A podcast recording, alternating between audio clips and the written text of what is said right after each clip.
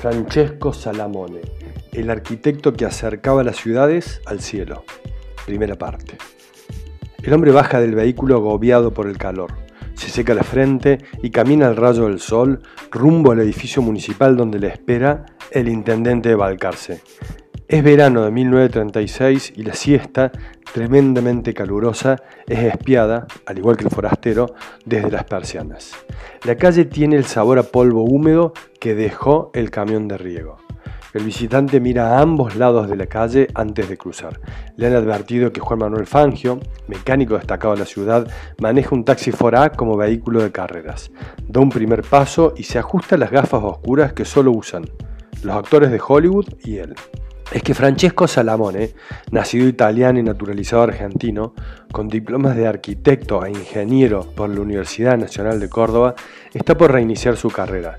No será la primera vez que lo hace. Ha dejado atrás sus acometidas de obra pública en Villa María, así como una fugaz carrera política en la UCR cordobesa para proyectarse como uno de los grandes constructores del país. Con ánimo audaz y megalómano, antes de dar esos primeros pasos, traba ambos puños en la cintura, alarga la vista y contempla la plaza frente al municipio. Será una de sus primeras obras en territorio bonaerense y un poderoso gesto urbano. Se dedicará a los íconos arquitectónicos, generará progreso, admiración y perplejidad con palacios municipales, mataderos y cementerios que acercarán pequeñas ciudades de la Pampa Gringa al cielo la modernidad llegará de la mano del Estado. Él no lo sabe entonces, pero así como verá inaugurada la Plaza Libertad de la pequeña Balcarce, la verá demolida. A esta altura del partido, quien escucha este podcast ya tiene el título, aunque deberá tener mucha paciencia y esperar el segundo podcast para entender por qué también se lo conoció a Salamone como el hijo del diablo. La década del 30 había empezado con la caída de Hipólito Yrigoyen. Desde entonces, el sinuoso proceso político del país, al igual que la región, buscaría fortalecer el rol del Estado, con la calidad democrática como costo. Se caracterizaría por referentes con mayor o menor simpatía por los modelos fascistas. El doctor Manuel Fresco, gobernador de Buenos Aires desde 1936, estaba entre los primeros asumió con un agresivo plan de obra pública que incluyó los trabajos de Alejandro Bustillo en Mar del Plata y muchos otros grandes constructores. Ninguno estuvo cerca de la descabellada producción de nuestro arquitecto Salamone, quien realizó en 36 meses 73 obras de uso social en 33 localidades de 15 partidos, y también su equipamiento. Entre estas se destacan 26 sedes municipales, 16 mataderos, 6 cementerios, 2 parques públicos y 2 escuelas. Todo en poco más de 3 años, según un puntilloso estudio que ha editado el LEMIT. En una diversidad de propuestas arquitectónicas, los proyectos de Francesco Salamone se caracterizan por un modernismo inusual. Los expertos reconocen en la inolvidable película Metrópolis de Fritz Lang su fuente de inspiración. Como dato de color, conviene señalar que ese film de ciencia ficción es tan inolvidable que integra la memoria del mundo de UNESCO. Los diseños diseminados por el vasto territorio bonaerense, se reconocen por volúmenes contundentes y una gramática de las formas puesta en acción con un esquema de sujeto, hormigón y predicado. Como resultado, el discurso de los edificios habla de un futurismo para poblaciones olvidadas en el tiempo. La modernidad construida. El intendente Hortensio Migens cuenta con una vasta trayectoria política. Fue diputado, comisionado y desde 1936 intendente de Balcarce. Llegaría a ser senador. Siempre en nombre del Partido Popular recibirá el recomendado emprendedor con una amplia sonrisa y un contrato para la construcción de un matadero municipal, el portal del cementerio, delegaciones municipales en otras localidades, el taller para el mantenimiento de vehículos municipales, en aquella época una novedad, y la plaza central.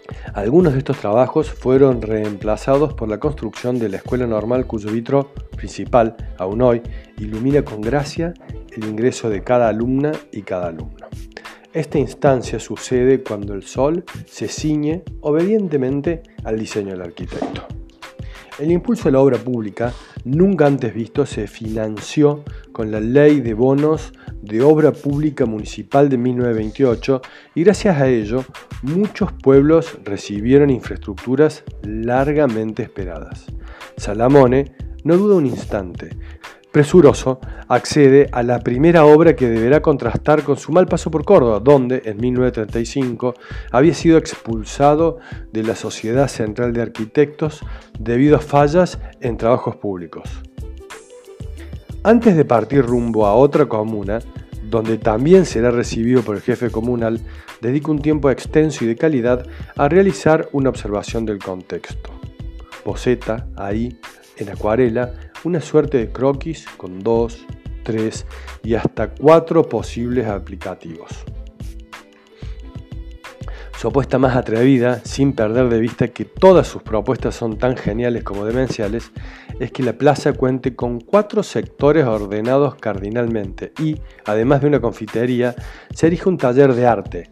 Esta inquietud se repetirá en diversas ocasiones como salas de exposiciones municipales. En el centro se alzará un alto monolito coronado por una escultura antropomorfa que venía de antes, de hecho fue uno de los primeros monumentos de la ciudad fechado en 1889. Este recurso tenía elementos propios de la República. La malicia popular le denominaría después a este edificio el pastel de bodas por su forma de torta de merengue blanco o por la incomprensión habitual frente a lo novedoso. Lejos de las calles centrales, el matadero municipal propondrá una eficacia e higiene novedosas para un país agroproductor. La exportación de carne debía adecuarse a los tiempos que corrían y los mataderos ocupaban un papel crucial en una época sin frigoríficos. Todas las obras se inauguraron entre septiembre y el 6 de diciembre de 1937. Balcarce será así la primera ciudad del nuevo legado salamónico. Desde hace años se consolidaría un dicho popular que decía, cuando Fresco pone un ladrillo, siempre lo llama Bustillo, y cuando Fresco lo dispone, lo construye con Salamone. El resultado puede verse aún hoy, una arquitectura descentrada del ojo capitalino, emplazada en un horizonte lánguido de pasturas, simplemente adornado por el tejido eléctrico, pero a la vez una arquitectura maldita.